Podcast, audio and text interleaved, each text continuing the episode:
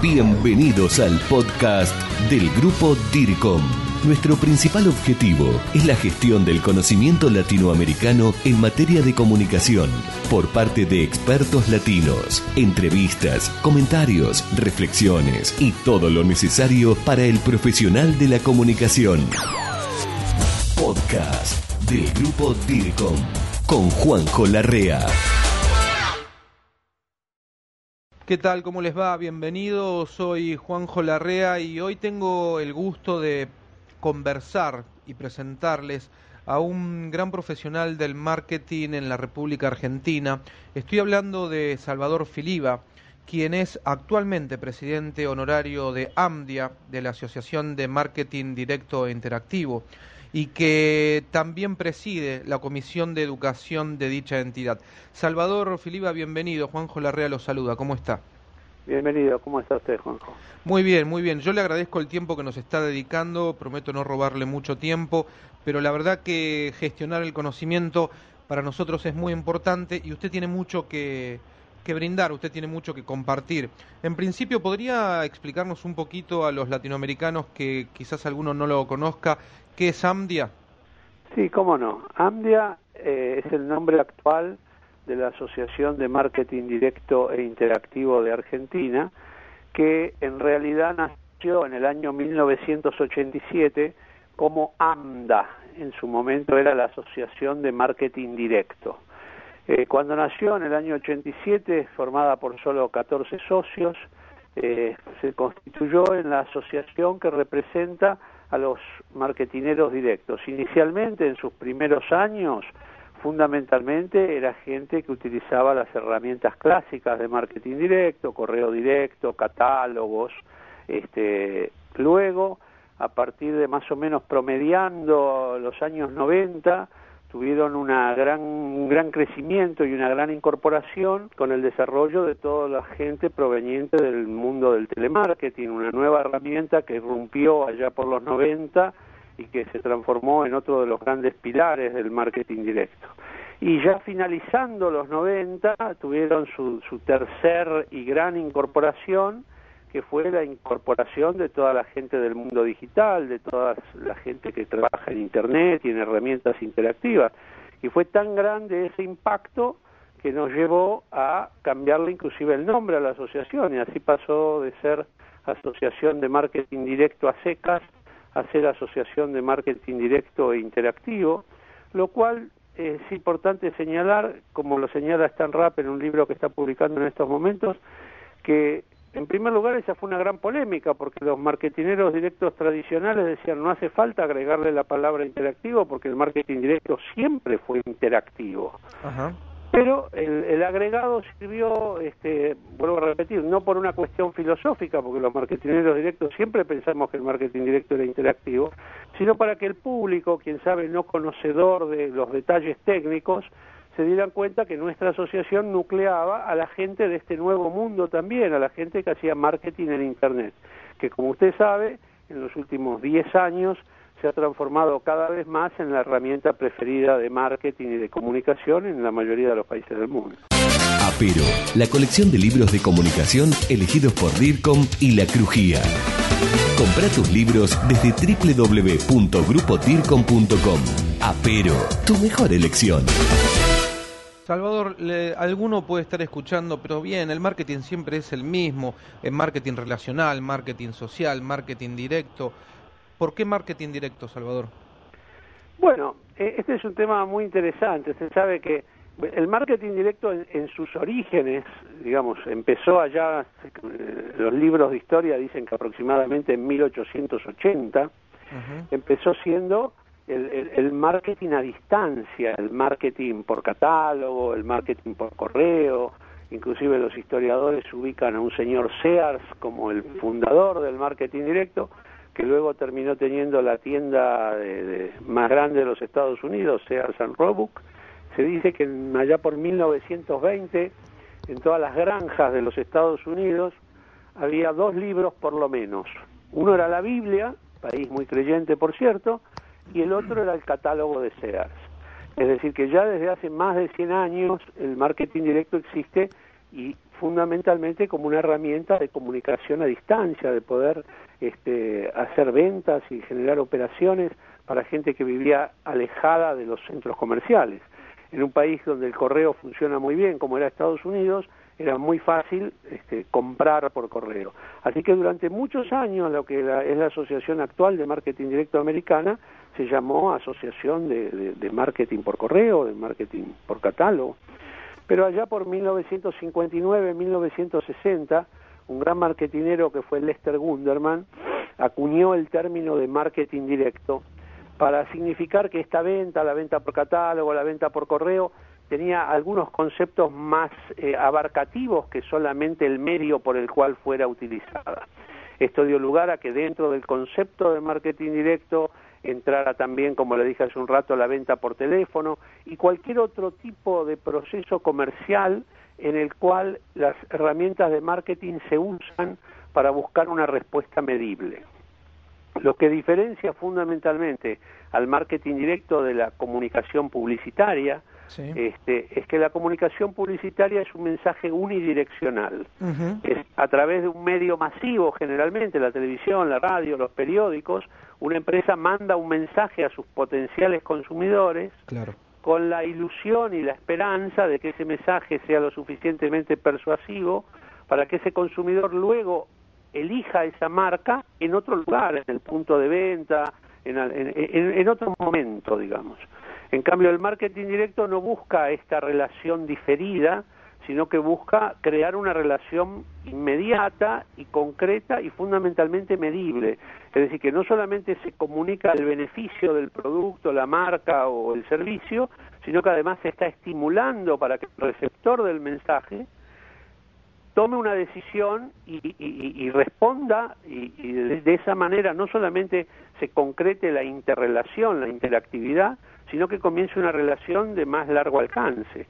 Es decir, el marketing directo no solamente busca generar ventas medibles, que es su objetivo primordial o su objetivo primero, sino que además a través de esas ventas medibles abrir las posibilidades de generar una relación.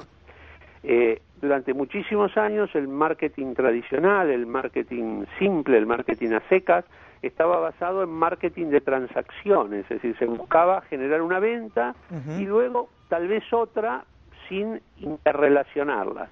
En cambio, el marketing directo busca generar relaciones, es decir, establecer relaciones entre la marca y el consumidor y a partir de ese relacionamiento y de ese conocimiento mutuo que se generen ventas de una manera permanente y sostenible. Entonces, gracias al impacto de la tecnología en estos últimos años, esto se ha ido haciendo cada vez más factible en términos económicos. Usted imagínese que antes de la década del 80 había apenas 150.000 computadoras en todo el mundo. Como dice Stan Rapp, este, procesar este, una base de datos, por más pequeña que fuera, costaba una fortuna. Claro. Pero a partir de la irrupción de la, de la informática accesible y de la caída precipitada de los costos de la informática, se abrieron un montón de posibilidades para hacer real toda esta fantasía de volver a tener una relación uno a uno. Cuando decimos que el marketing directo es el marketing moderno, en realidad también es el marketing más antiguo, porque lo que trata de reeditar es esa vieja relación del, del, de la Edad Media en la que el, comerciante de barrio, del pequeño, este, de la pequeño pueblo, la pequeña ciudad, conocía a cada uno de sus clientes, los trataba a todos por su nombre y, les eh, adecuaba la oferta a, la relación previa que tenía con cada uno de ellos. Bueno, esto es lo que trata de reeditar el marketing directo en el siglo XXI gracias a todas las herramientas de la tecnología que ahora lo permiten. No dejes de comunicarte con nosotros. Envía tus mensajes a info arroba Estamos en contacto. También quería preguntarle, Salvador, ¿cuál es hoy una de las herramientas que pueda llegar a estar más en boga en cuanto a la utilización para el marketing directo e interactivo?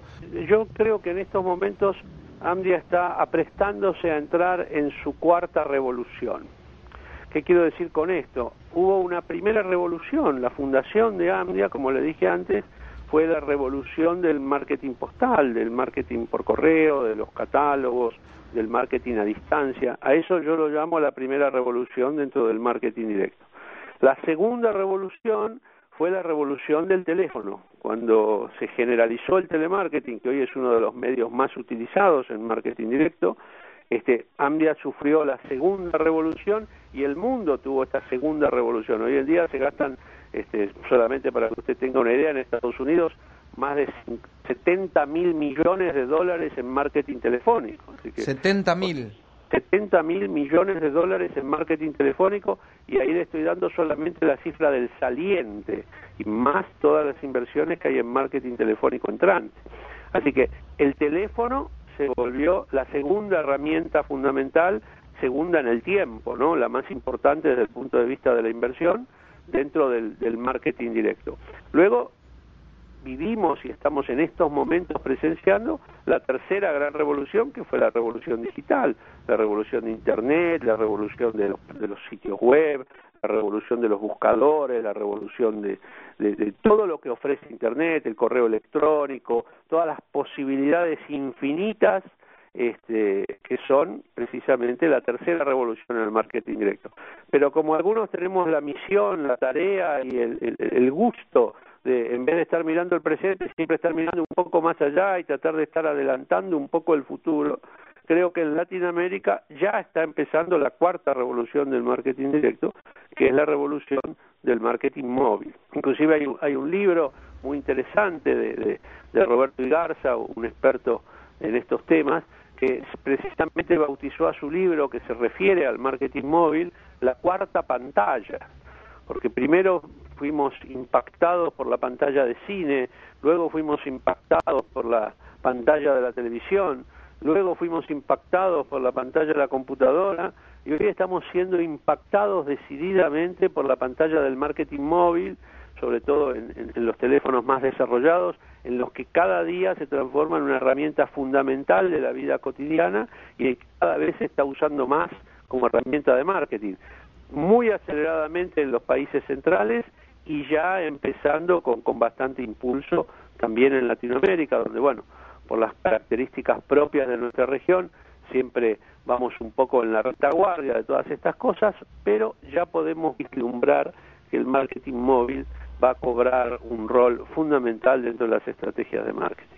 Grupo DIRCOM, gestión del conocimiento latinoamericano en comunicación y por expertos latinos. Salvador, qué gusto es escucharlo. Eh, me gustaría en, en, una próxima entrevista, si usted nos da otro tiempo, hablar sobre el marketing móvil, cómo se está haciendo, cómo se está empleando, los, los secretos, la, los pros, los contras. Pero, no obstante, y para ir terminando, lo que quiero consultarle es algo que tiene que ver con los cambios que usted me ha ido mencionando en una primera etapa eh, el correo postal, en una segunda etapa el telefónico, ahora la era digital. ¿Cómo está el profesional de una generación de quizás en los 40 años o en los 50 años o en los 60? Eh, ¿Cómo está ese profesional hoy parado con la tecnología, con el marketing eh, directo e interactivo? ¿Cómo se siente ese profesional? ¿Se siente perdido? Eh, lo, ¿Usted lo encuentra como que es necesaria su actualización desde la parte educacional y formativa en este sentido de la tecnología? ¿Se siente que no tiene que darle, ponerle atención? ¿Cómo está hoy eso? Porque creo que es un problema, ¿no? Mire, eh, esto me hace acordar una anécdota de cuando una vez que estuve muy preocupado por una operación que me tenía que hacer y le pregunté al médico, eh, mire doctor, ¿es cierto que esto se puede operar de dos maneras? Y me dijo, sí, se puede operar bien y mal. este, y yo creo que este, los eh. marketineros también tienen la misma, frente a sí, la misma dicotomía. O viven actualizándose, viven ayornándose al nuevo mundo y siguen siendo exitosos, o pueden hacer las cosas mal, como algunos que se agarran del pasado, niegan el, el curso de los acontecimientos y luego son devorados este, por, por una tendencia irrefrenable que tiene el mundo moderno hacia la actualización.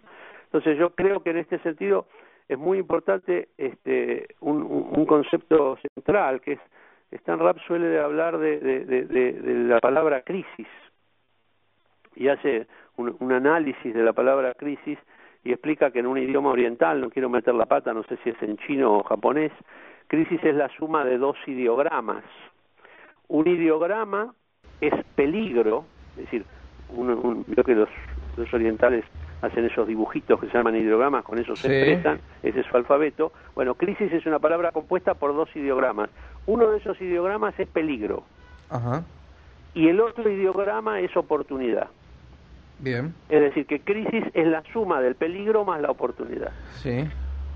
Para algunos, como les decía antes, es solamente peligro. Para otros, la crisis es la oportunidad. Este, para, para cerrar, le quiero contar una vieja anécdota que suelen contar todos los que dan capacitación en ventas sobre ese señor que tenía una, una, fábrica de zapatos y, quería aumentar su producción, entonces manda un vendedor a África. Y el vendedor cuando llega a África automáticamente manda, no sé, creo que en ese momento no había todavía email, así que manda urgente un telegrama que dice suspendan la producción, me estoy volviendo, no se puede vender nada aquí, este, los africanos no usan zapatos. El señor dueño de la fábrica se quedó muy preocupado y seis meses más tarde quiso mandar, quiso hacer una segunda prueba, contrató a otro vendedor y lo mandó de nuevo a África a ver si, si encontraba mercado. Y el vendedor apenas aterrizó en África, mandó un telegrama diciendo, pongan la producción a full, tres turnos a todo lo que da. En África los africanos no usan zapatos. Claro, muy bueno. Entonces, creo que todas estas nuevas tecnologías son un peligro y son fundamentalmente una oportunidad. Qué buena anécdota, ¿eh? Qué bueno. Bueno, tiene que ver con el vaso lleno y con absolutamente, ¿no? Con la botella medio vacía, medio llena. Muy bien, Salvador. Salvador, no le voy a robar más tiempo. Salvador Filiba, la verdad que creo que es un conocimiento caminando usted y ojalá podamos tenerlo periódicamente para compartir desde anécdotas, conocimiento, ideas eh, y comentarios o reflexiones suyas con toda nuestra gente en Latinoamérica aquí en el grupo DIRCON y por el podcast DIRCON. Salvador Filiba, le agradezco mucho este tiempo que nos dedicó. No, al contrario, le agradezco a usted, ha sido un placer. Crisis, responsabilidad social, marketing, relaciones públicas, publicidad, comunicación y mucho más. Esto fue el podcast del grupo DIRCON. Hasta la próxima.